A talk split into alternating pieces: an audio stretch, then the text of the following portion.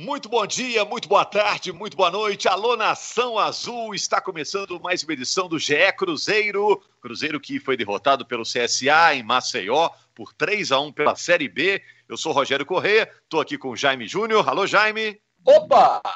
Alô, Henrique, presente? Firmeza, Rogério, um abraço. E falamos de presente, vamos falar também do aniversariante do dia, o Gabriel Duarte. Beleza, Gabriel? Beleza, Rogério. Boa tarde a todo mundo. E a gente vai perguntar qual o impacto dessa derrota do Cruzeiro no início de trabalho do técnico Ney Franco? Qual o setor mais problemático hoje do Cruzeiro? Dezenas de torcedores do Cruzeiro protestaram na volta do time a Minas Gerais. É justo esse protesto? O Cruzeiro está tentando a volta do Zé Eduardo, um atacante que jogou no Vila Nova, estava lá no América de Natal, fez nove gols do, no ano em dez jogos. E o, o, o Gabriel Duarte está fazendo aniversário hoje mas diz que tem um presente para o torcedor do Cruzeiro. O Cruzeiro está recebendo um novo jogador, está para chegar. Como é que é isso, Gabriel? Pois é, Rogério. Notícia quentinha para quem está ouvindo o podcast de hoje. O Cruzeiro está. Segunda-feira estamos gravando, segunda tarde, segunda né? É bom avisar, né? Segunda tarde, né? O Matheus Índio, um jogador que começou no Vasco e estava no futebol português, é, voltou para o Brasil livre e está agora em BH, já fez exame de Covid e está próximo de um acerto com o Cruzeiro. Lembrando que o Cruzeiro ainda precisa de uma liberação da FIFA, né, para registrar novos atletas. Ele joga de quê? É, é um meio atacante de lado. É um jogador revelado no Vasco, né? Foi para Portugal. É, também fui pego de surpresa com essa, com essa notícia, que é primeira mão mesmo. Acabou de, de apurar isso o Gabriel. Estou puxando a ficha dele aqui nesse exato momento. E a única temporada consistente, regular, com mais jogos que ele fez foi 2016, 2017 no Estoril, que era o clube com o qual ele tinha contrato, né, antes de, de encerrar esse contrato.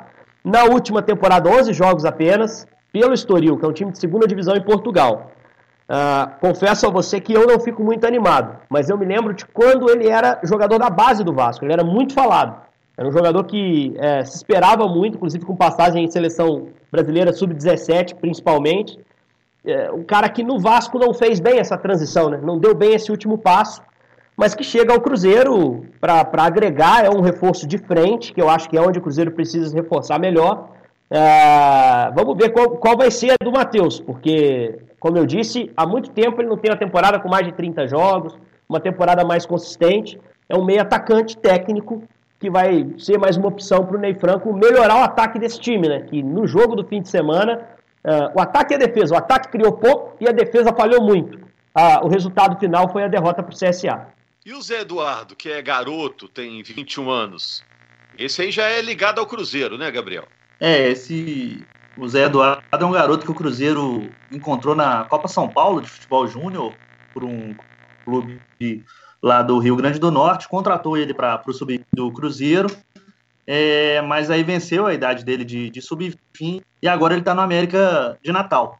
E o Cruzeiro está tentando é, trazer ele de volta. O contrato dele por empréstimo vai até o final do ano, mas o Cruzeiro está tentando ceder outro atleta para ter esse jogador novamente no clube, para ter uma opção lá de centroavante. Né? O Cruzeiro hoje tem o, o Thiago e o Marcelo Moreno como opções. Ô, Gabi, tá picotando um pouquinho. Vou pedir para você sair e entrar de novo para ver se, se, o sinal melhora aí. Mas, Jaime, você vai lembrar dele, é, do Zé Eduardo. Não. Ele jogou no Vila Nova, no Campeonato Mineiro. Não era titular do Vila. Ele é meio grandalhão, assim. Parece que fisicamente ainda está em formação, né? É, se o Cruzeiro trouxer, é, pode melhorar o desempenho lá na frente. Porque na temporada ele fez 10 jogos e marcou 9 gols. É, Rogério, mas vou ser muito sincero para você. É, essas notícias não me animam, não. Não animam, não. Torcedor do Cruzeiro deve estar tá ouvindo aí o Gabriel falar e, sinceramente, o torcedor do Cruzeiro deve estar tá pensando: pô, lá vem outro Robertson. Tá vindo mais um Robertson que é o Matheus Índio. Eu, sinceramente, as contratações do Cruzeiro não estão me agradando. Tomara que o Matheus Índio, o Mateus Índio venha para cá e arrebente, seja fundamental, ajude o Cruzeiro a subir, que o Zé Eduardo também venha, que dê muito certo, tal, mas sinceramente eu não estou animado não. Eu vou provocar o Jaime Júnior, que é um troço que eu adoro fazer. A contratação que mais animou, senhor Jaime Júnior, foi o senhor Arthur Caíque, que não está bem. Então, de repente, você vai dar um tiro desse aí e acerta um cara de qualidade. Um menino, né? Eu acho que tem uma vantagem. Eu falei também, acabei de falar que estou desconfiado em relação ao Matheus Índio, Só que o Zé Eduardo me parece uma boa, porque o cara já é do Cruzeiro, tá emprestado lá. Né? E é um moleque de 21 anos, um ataque que não funciona bem e que o reserva do Moreno tem menos de 21 anos, tem 18. Né? O Thiago também é um garoto. Então, assim, garoto por garoto, traz esse cara que não deve ter um salário astronômico, né? que é um cara que voltaria de empréstimo, então se, se enquadra na situação do Marquinhos Gabriel. O caso do Mateuzinho depende da liberação para registrar. O do Zé não. O Zé Eduardo vem para jogar. É retorno de empréstimo. Então, assim, é... eu acho que pode dar certo, cara. Por que não? E nós estamos falando de uma exigência de Série B. Sempre bom a gente colocar a baliza no lugar certo. Para a Série A, muitos desses caras talvez não funcionassem. Seriam apostas é, com uma chance maior de dar errado. Mas para a Série B, de repente, ajuda. Né? Eu concordo. É claro que a gente queria estar tá vendo reforços melhores. Mas muitas vezes na Série B a gente vê jogadores se recuperarem, conseguirem oferecer algo diferente. É, tomara que, que, seja o caso do Zé Eduardo e, e, tomara que ele traga boa fase no América de Natal para cá, né? Porque foi lá que ele conseguiu é, emplacar uma sequência. Muita gente falava da possibilidade de retorno dele ou do Kaiser, né? O Kaiser já está em outra página, está até numa discussão jurídica que depois o Gato pode até é, é, esclarecer para a gente mas fica aí o Zé Eduardo como uma possibilidade. O que eu quero saber, Gabriel, é qual é a chance de o Cruzeiro conseguir ser liberado para registrar. Porque não faz o menor sentido a gente falar no Matheus Índio, possibilidade de Bárcia, entre outros jogadores que podem ser contratados, se não houver essa liberação. Como é que está a negociação lá com o Zória? Em que pé que está? Qual é a aposta do Cruzeiro para conseguir uma liberação da FIFA? Se isso está perto, se está longe? Que eu acho que isso angustia muito o torcedor cruzeirense, né? Ele sabe que tem que vir reforço, mas sem poder trazer efetivamente é, não, sem poder burocraticamente registrar, não faz sentido falar nisso. É, o Cruzeiro tem demonstrado muito otimismo com, em conseguir essa reverter essa decisão da FIFA pelos documentos que o Cruzeiro tem apresentado, inclusive declaração de ex-dirigente do Zória afirmando que esteve é, envolvido nessa negociação da, do parcelamento né, da dívida do Cruzeiro com o Zória pela contratação do William. Então o Cruzeiro tem muito otimismo e por isso ele continua atuando no mercado, porque ele sabe que ele pode conseguir reverter essa situação. É, só acrescentando essa questão do Zé Eduardo, pelo menos nos números, ele está muito bem na temporada. No Vila Nova ele fez cinco jogos e fez cinco gols. No América de Natal ele fez dez partidas e fez nove gols. A média do, do garoto está muito boa, boa nesse ano, então assim o Cruzeiro está se baseando muito nisso para trazê-lo de volta. É, ele tá cheirando gol, né? Obrigado aí por atualizar os números, até corrigir os números que eu tinha aqui. Agora, Jaime, até por isso, olha a dificuldade que o Cruzeiro tem para contratar. Aparecem uns problemas que não surgiram agora, né? São problemas herdados de administrações anteriores. Esse caso do William aí tá rolando desde 2014, né? É, é justo o torcedor ir lá no aeroporto protestar como protestou? Foram 60 torcedores é justo cobrar do atual elenco e da atual diretoria diante de tantos problemas ou você acha que tem que cobrar mesmo? Ah, o torcedor, ele, eu acho que o torcedor tem direito a cobrar. Eu acho ruim esse negócio de torcedor ir para aeroporto, ir para CT. Isso aí que eu, que eu não acho assim, que não me agrada muito. Eu acho que nós temos outros meios para o torcedor protestar e ele tem todo o direito de protestar e, e, o Henrique até citou aí, por exemplo, ele tem direito de protestar, por exemplo, que o Arthur Kaique realmente, quando o Arthur Kaique veio, eu falei assim, pô, nome legal, gosto do Arthur Kaique, gosto da bola dele, mas poxa, no Cruzeiro, o Arthur Kaique, o jogo dele não está acontecendo.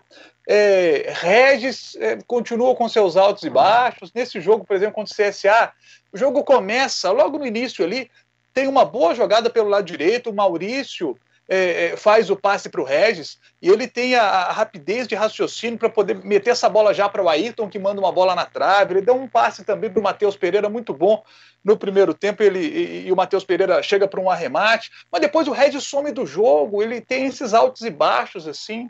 É, puxa, quando, quando veio o Arthur Kaique, eu falei assim, pô, nome legal. Então, esses nomes que já vieram.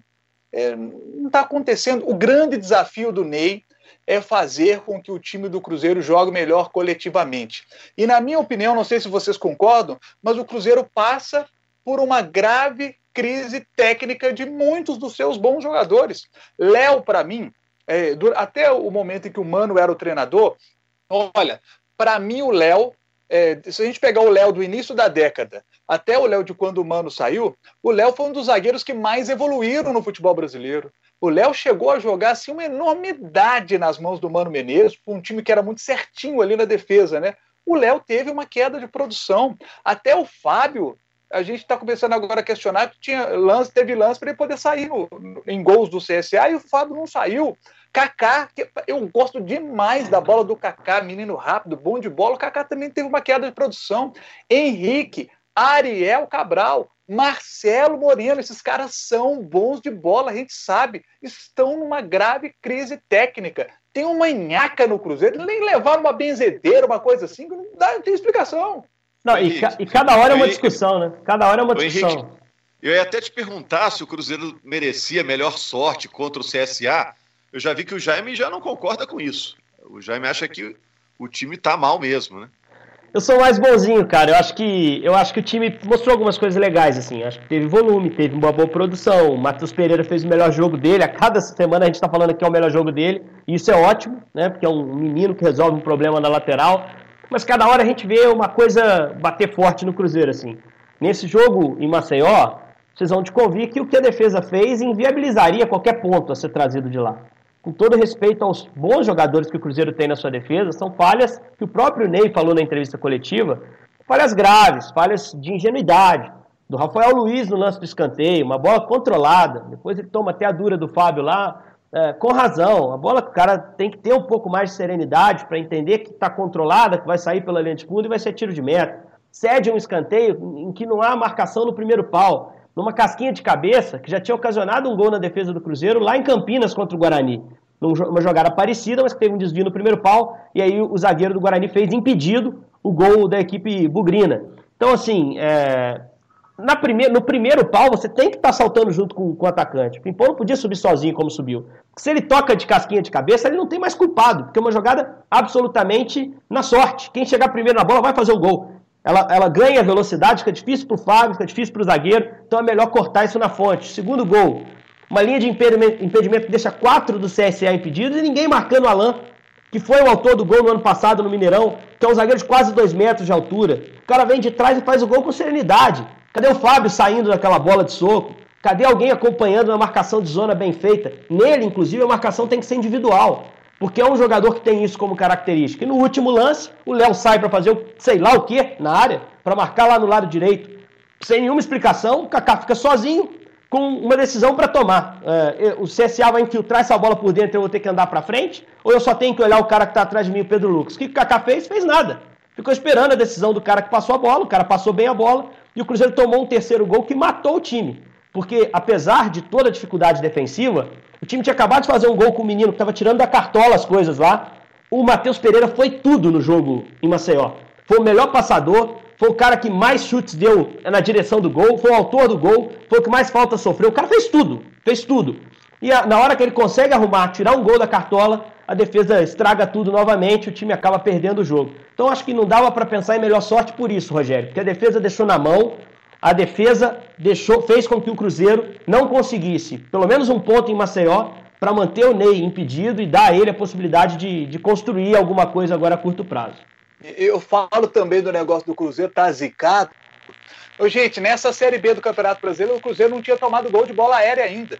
Era o negócio que estava funcionando no Cruzeiro, era a bola aérea. O Cruzeiro não tinha tomado gol de bola aérea. Teve, temos que ser justos.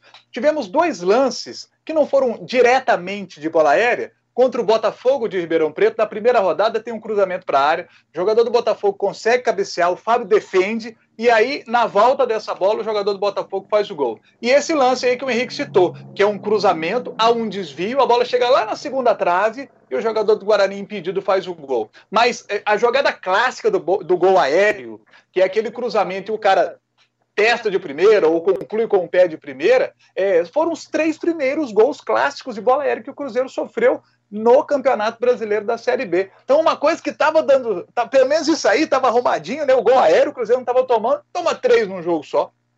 E isso impacta é. nesse início de trabalho do Ney Franco, porque ele estreou com vitória, né? Então, se ganha agora, ia já criar um outro clima, outro ambiente, uma semana a mais para treinar.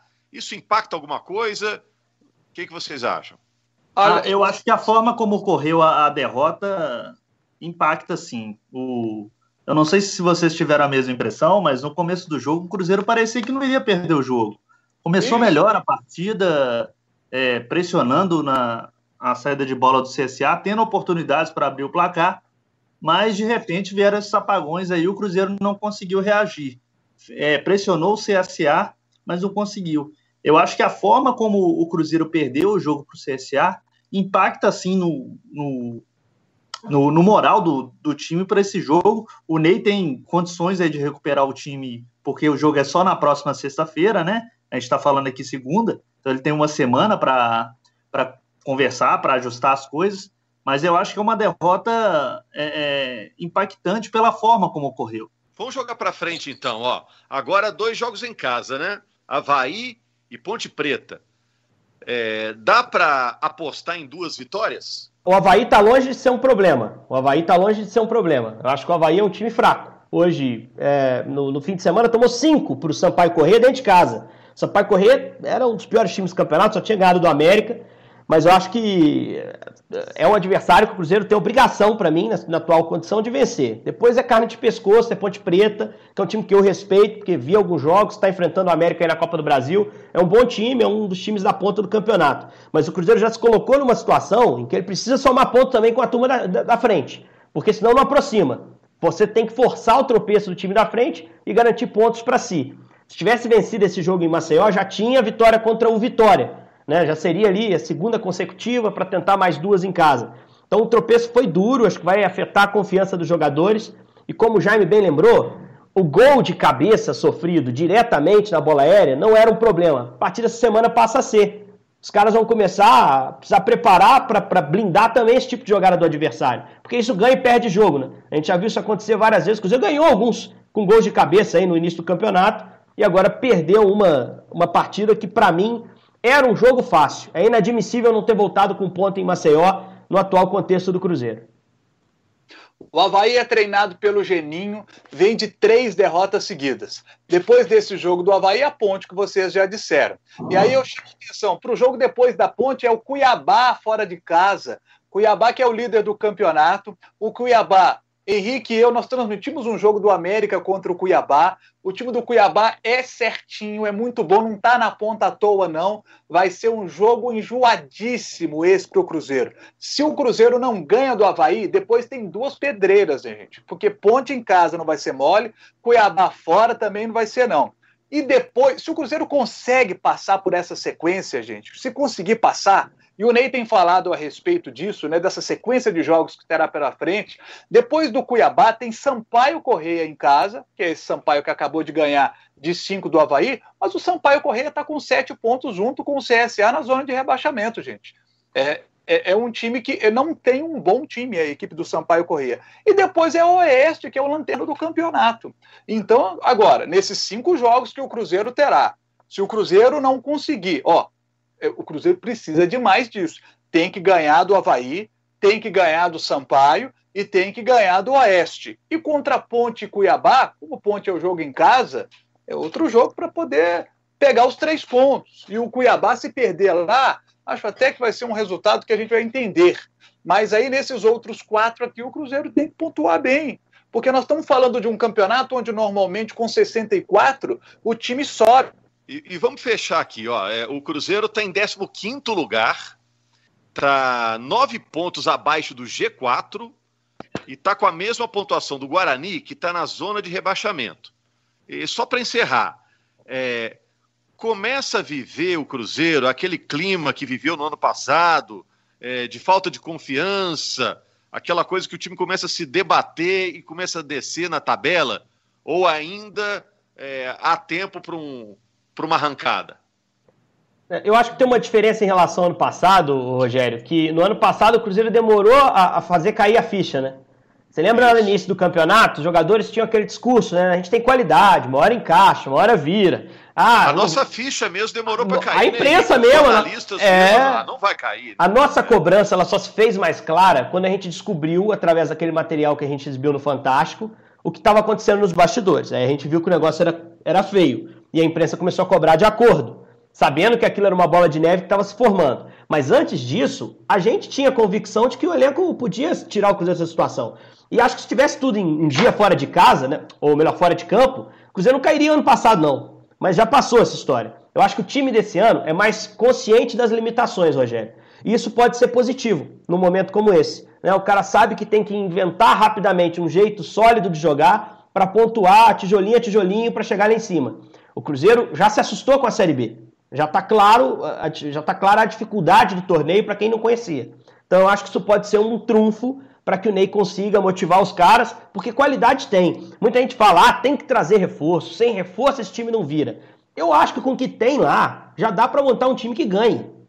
Não sei se sobe ou não sobe, mas dá para montar um time que ganhe muito mais do que está ganhando. E ganhe sem sofrer tanto. Agora, precisa do trabalho em campo encaixar. Se tiver reforço, melhor. Se o Matheus Índio vier comer na bola, se o Zé Eduardo mantiver a média de gols que ele tem mantido na temporada, lindo, vai ser mais fácil. Mas com os caras que tem lá, o Cruzeiro já tem a obrigação de jogar melhor e de conseguir resultados mais consistentes. É, eu também acho. Eu também acho que eu, eu tenho um voto de confiança desse time do Cruzeiro. É, e pela quantidade de jogos que ele ainda tem na, na Série B e pelo material humano, que, igual o Henrique disse, que ele tem em mãos. Acho que o Cruzeiro tem condições de ter um futebol melhor, de ter resultados melhores está brigando lá em cima. É, também não sei se está entre os quatro melhores é, atualmente, mas o Cruzeiro tem condições de estar lá em cima. E só que o problema, no meu ponto de vista, é porque o Cruzeiro ainda é um time em formação. Tá chegando jogador ainda, tá saindo jogador, é, cada hora é um time. Então, assim, isso tudo atrapalha também a formação, vamos dizer assim, de um DNA da equipe no meio de uma disputa de Série B, que o Cruzeiro, também como o Henrique disse, já teve um choque de realidade aí de como é a competição. Precisa melhorar o jogo coletivo. Se o jogo coletivo melhora, vem o Zé Eduardo num time que está encaixadinho, o menino pode dar certo. Vem o Matheus Índio num jogo que está encaixadinho, o menino pode dar certo. Mas se o jogo coletivo não melhorar, pode trazer aí o reforço dos reforços aí, que a coisa não acontece. Futebol é coletivo e o jogo coletivo do Cruzeiro precisa evoluir muito. E é muito. E tem que tirar essa zica aí também. Vou recomendar aqui a Dona Fisica, que sempre me benze lá em Matozinhos, me ajuda quando a coisa tá feia. Leva lá na Dona Fisica que ela dá o jeito. É, o currículo dela é o Jaime Júnior. Ah, então então é, é uma benzedeira de sucesso, porque vai ter sorte assim lá longe. Esse cara é um fenômeno dos sorteios nossos aqui. Pode sortear qualquer coisa que esse homem ganha. Ele é um, ele é um fenômeno. É uma piada interna aqui, que é. no final do ano eles fazem sorteio aqui na festa de final de ano. O Jaime ganha uma televisão por ano. Por ano, por ano. Já tem. Uma televisão, tem televisão até no banheiro do Jaime Júnior. Agora, o, só um detalhe interessante para a gente fechar essa, essa questão de reforços, contratos. Marquinhos Gabriel já está integrado, né, Gabriel? Seu xará, Marquinhos Gabriel, daqui a Sim. pouco estreia, né? E o Angulo está engatilhado. Deve ser depende... relacionado para o jogo contra o Havaí. Exato. E depende é, da liberação da FIFA o Angulo também, né? Que acho que já está até em Belo Horizonte, né, Gabriel? Isso, já está treinando na toca, só dependendo da liberação da FIFA. É, que situação do Angulo, né, cara? Que temporada atrapalhada dele, vai para cá, vai para lá, não pode jogar. Primeiro não pode jogar por causa da Covid, agora porque não pode escrever, e ele fica aí perdendo um ano que poderia ser cheio de oportunidades, né, para vingar de vez no futebol brasileiro. É, boa sorte para ele. Valeu, gente. O GE Cruzeiro está em breve aí com uma nova edição. Você acompanhou aí com o Jaime Júnior, com o Henrique Fernandes e com o Gabriel Duarte, mais uma edição com notícias e opiniões sobre o Cruzeiro que precisa reagir na Série B. Obrigado aí pela sua audiência.